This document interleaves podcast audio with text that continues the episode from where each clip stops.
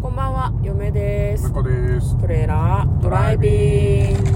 はい、始まりました。トレーラードライビング。この番組は映画の予告編を見た嫁と婿の夫婦が内容を妄想していろいろお話していく番組となっております。運転中にお送りしているので安全運転でお願いします。はい、今日もトレドラメインスタジオの方から映画の妄想をお届けしたいと思います。今日妄想する作品はこちらです。ベスパー2024年1月19日公開114分の作品です。はい。こちらはですね、えーフランス、リトアニア、ベルギー合作の作品です。114分ですね。はい。ではまずは予告編を復習して内容を妄想していきたいと思います。えー SF ダークファンタジーです。生態系がすっかり破壊されてしまった地球では一部のお金持ちたちが、まあその食べ物とかすうん清潔な環境暮らしやすい環境とかを独占していてお金を持っていない人たちはその外側の非常に過酷な環境で生活しなくてはいけませんでした。ベスパーという名前の、えー少女がですね病気のお父さんと一緒に暮らしてるんですけどもう食べ物もほとんどないしなんでしょうね。もう本当に土地が荒廃していて何もなんだろうな何もない。木も草もないし生き物もいなさそう。逆に何食べてるんだろうって思うような感じの生活をしてるんですけどまあそこで、まあ、その富裕層の人たちが独占している植物の種を手に入れようみたいなことを仲間たちと頑張っていく。でまあそれが果たして達成されるのかというような感じの予告編でございました。では内容の方妄想していきましょう。トレーラードライビング。はい。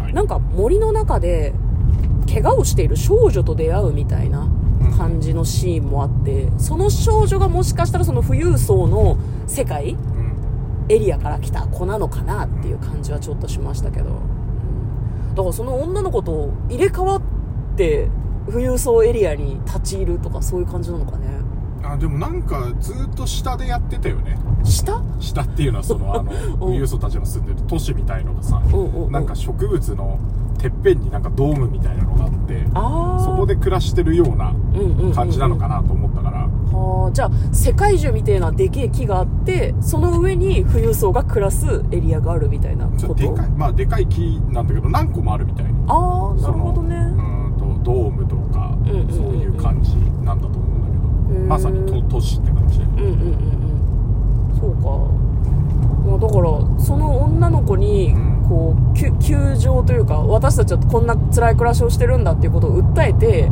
その女の子も協力することになるのかな？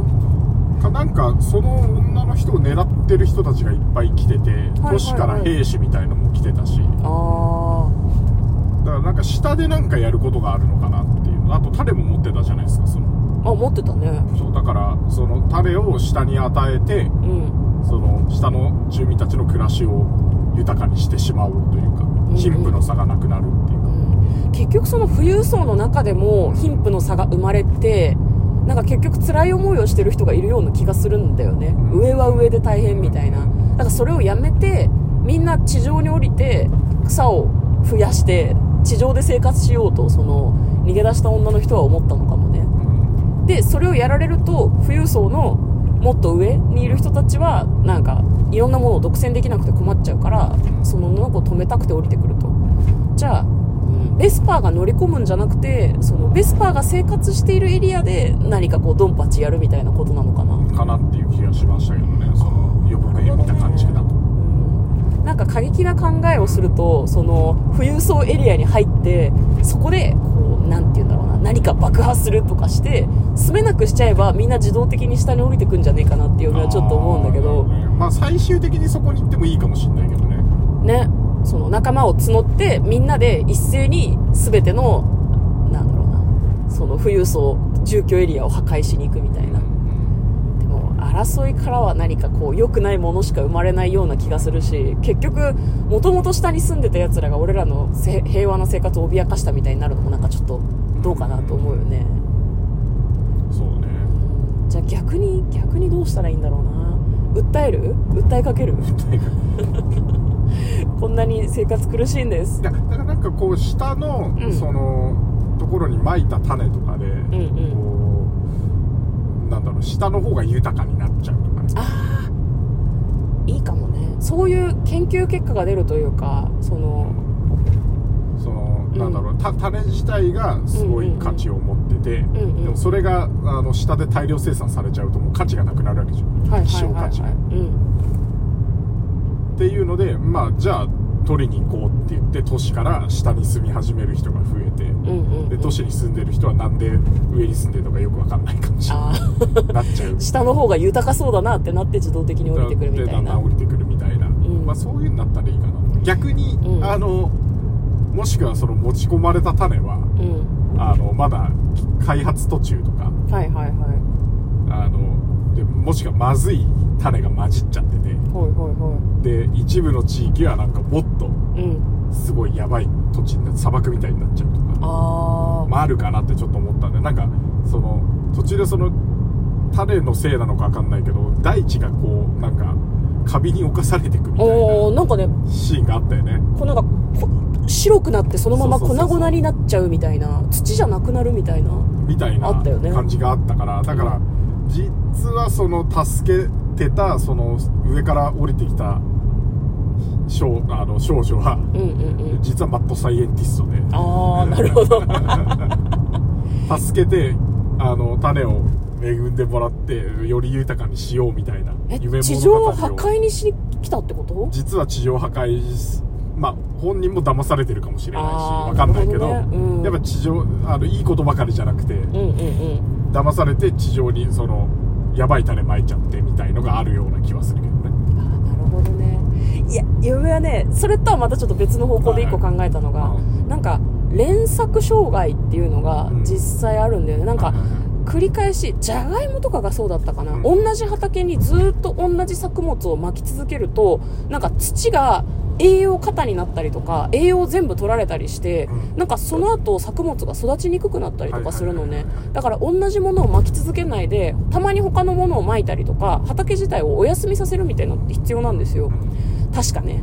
でそれを富のある人たちはもうできなくなってるんじゃないかなと思う。だからもう土が痩せきってしまって地上じゃないとダメみたいな。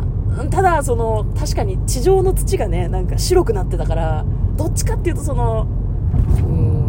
止める人たちが地上を破壊しようとして何かこうテロ行為を企てでもでもそんなことする意味ないもんな。もうボロボロなのに。そうなのよ。じゃあだからそれからすると、んなんかでも連作障害って話だとうん。あのさっきの、えー、とより土を良くしようと思ってきたんだけど、ん。一瞬その土は堆肥木とかは堆肥になるためにあーボロボロになるんだ。腐ってボロボロになっちゃって、はいはいはいじゃ必必要なことなんだな。で、うん。それのせいで、うん。あの下の土地にいる人からも上の人からもうん。狙われるんだけど最終的にはこう土がより綺麗になるっていう。なるほど。ナウシカですね。ナウシカ的な。ああそうね。うん、ナウシカもね、なんだろうな、不快っていう、こう、なんだろう、恐ろしい胞子を出す呼吸ができない森があるんだけど、あ、あ、あ、え、え、ナウシカってネタバレとかある？ないないもういいと思う。スタジオジブリの作品でナウシカってあるんだけど、うん。あれもね、なんかその、呼吸ができない恐ろしい不快という森があるんだけど、それは、えっと、人間が、こう、犯してしまった水とか土をきれいにするために、毒として出して、でもそれをきれいにしようとしてるんだけど、それをやろうとしたってことだよね、その、そうだね。あの天界天界の国じゃないなと止める者たちの国から来た少女は一旦それをやって地上の土を肥やしてそこに再び種をまこうとしてたっていうことだよね。